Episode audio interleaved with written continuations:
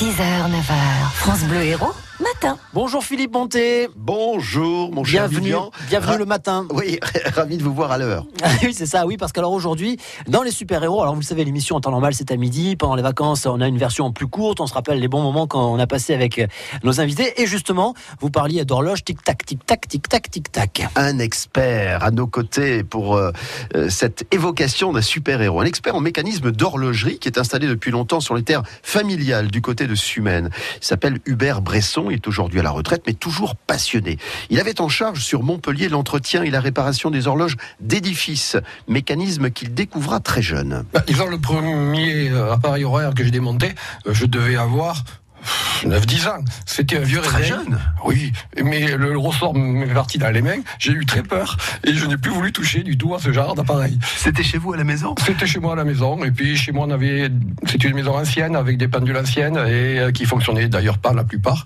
Et euh, je me suis mis dans l'idée de les réparer. Alors au début je bricolais, mais je suis arrivé à les faire marcher. Ça a été un succès, donc du coup ça m'a donné envie de perdurer dans ce métier. Et c'est là que vous allez embrasser euh, cette formation finalement euh, très spécialisée? Oui, et c'est lié aussi à la lecture d'un livre de Jules Verne, Maître Zacharius, qui m'a. je me suis dit, tiens, c'est un métier extraordinaire. Enfin, il y a un peu de magie, il y a un peu de, de- de romantisme, il y a un peu tout ce que l'on peut trouver. Il y a de, il y a de l'art, parce que c'est vrai que j'ai toujours été attiré par les objets d'art.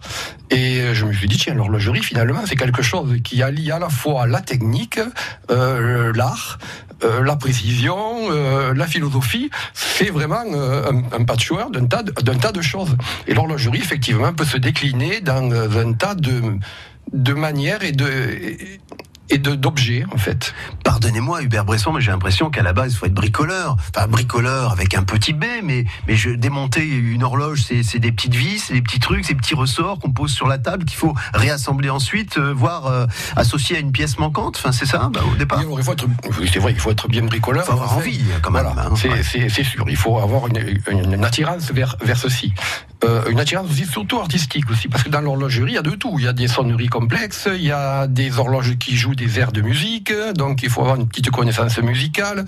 Euh, il y a aussi des problèmes liés, surtout dans l'horlogerie ancienne, euh, au- au- à l'habillage de l'horloge, c'est-à-dire qu'on doit parfois trouver une, euh, à refaire une patine ou redorer des éléments.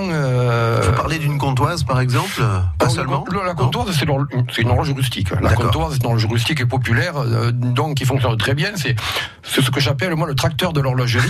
c'est ce qui a le mieux fonctionné dans l'histoire de toute l'horlogerie. C'est la deux chevaux de l'automobile. C'est la deux chevaux de l'automobile, mais qui fonctionne neuf. Au-delà de l'aspect technique, Hubert Bresson a des connaissances inouïes sur l'horlogerie. J'en ai donc profité pour lui demander à quand remonter les premiers mécanismes. Alors on attribue, alors évidemment, euh, chaque pays essaie de tirer la couverture à lui. Donc on est euh, en gros 3-4 pays horlogers en Europe, euh, qui, qui, qui rayonnent sur le monde entier. Chaque pays a sa petite légende. La légende que nous avons, nous, en France, et qui pendant très longtemps a été admise, c'était que la première horloge aurait été inventée par un moine qui s'appelait Gerbert d'Aurillac. Et alors ce moine, en fait, c'était le fils d'un bouvier qui gardait les, les, les bœufs pour l'abbaye. Euh, ce bouvier avait un fils d'une grande intelligence. Le père abbé a remarqué ce, ce, ce jeune homme, euh, lui a fait faire des études. Il est rentré frère relais, puis après il est rentré euh, dans le scriptorium, puis après il est devenu bibliothécaire. Puis euh, finalement il a fini euh, abbé de, cette, euh, de cet établissement. Et euh, évidemment, à Aurillac, il fait froid. Et On est l'hiver, dans le Cantal. Hein et voilà. Et l'hiver, les clepsydres gelés. Alors du coup, pour les heures canoniales, pour les offices de nuit et tout ça, c'était très difficile. Donc il s'est mis dans l'idée de créer une horloge qui se passait de l'eau. Et alors il s'est mis en devoir de créer un échappement. Et euh, on pense que c'est lui qui a inventé le premier échappement euh, qui a fonctionné euh, dans l'horlogerie. C'est l'échappement à folio C'était l'échappement à folio. à folio, c'est ça. Oui, à roue de rencontre et à folio. Et après, ce, ce moine a monté dans la, dans la hiérarchie de l'église et il est devenu pape sous le nom de Sylvestre II. Après ça, quand vous regarderez la pendule, vous ne la verrez pas de la même façon, même si aujourd'hui, euh, le temps qui s'écoule euh, se fait avec un peu moins de poésie, je trouve. Est-ce que vous avez pensé à lui offrir la montre France Bleu J'ai pas osé. Elle est très bien la montre France Bleu, Ouais. mais je pense qu'il doit trouver ça un peu simple au niveau du mécanisme. Je voudrais pas qu'il me la démontre, qu'il ne puisse pas la remonter, c'est surtout ça. À demain Philippe, merci.